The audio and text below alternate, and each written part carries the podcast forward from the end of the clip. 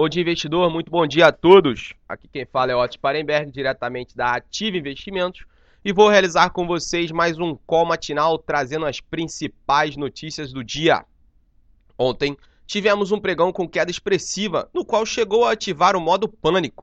Durante o mesmo, chegou a cair mais de 6% e o dólar atingiu o patamar de 3,92. Além disso, os juros futuros dispararam, mostrando a grande possibilidade de alta da Selic na próxima reunião do Copom.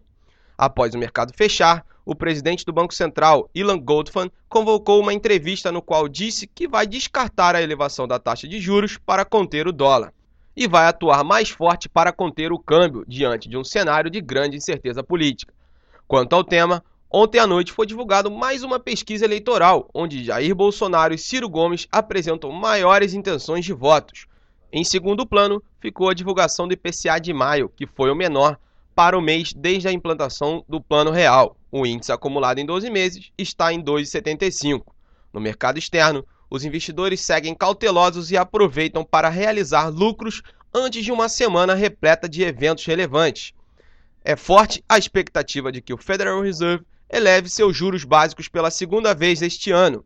E há especulação também de que o Banco Central Europeu poderá decidir sobre o fim de seu programa de compras de bônus soberanos e outros ativos. Bom, pessoal, estas são as principais notícias do dia e agora vamos para a agenda.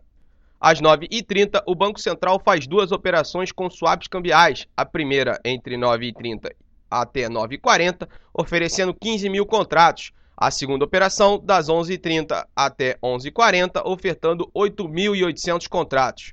Às 11 horas, o Departamento de Comércio americano divulga os estoques no atacado. Às 12 horas, o diretor do FMI para o hemisfério ocidental, Alejandro Werner, faz coletiva de imprensa sobre empréstimo de 50 bilhões à Argentina. Às 2 horas, teremos o relatório de Baker Hughes com os postos e plataformas em operação e às 10h30, na China, é divulgado o Índice de Preço ao Consumidor, o CPI.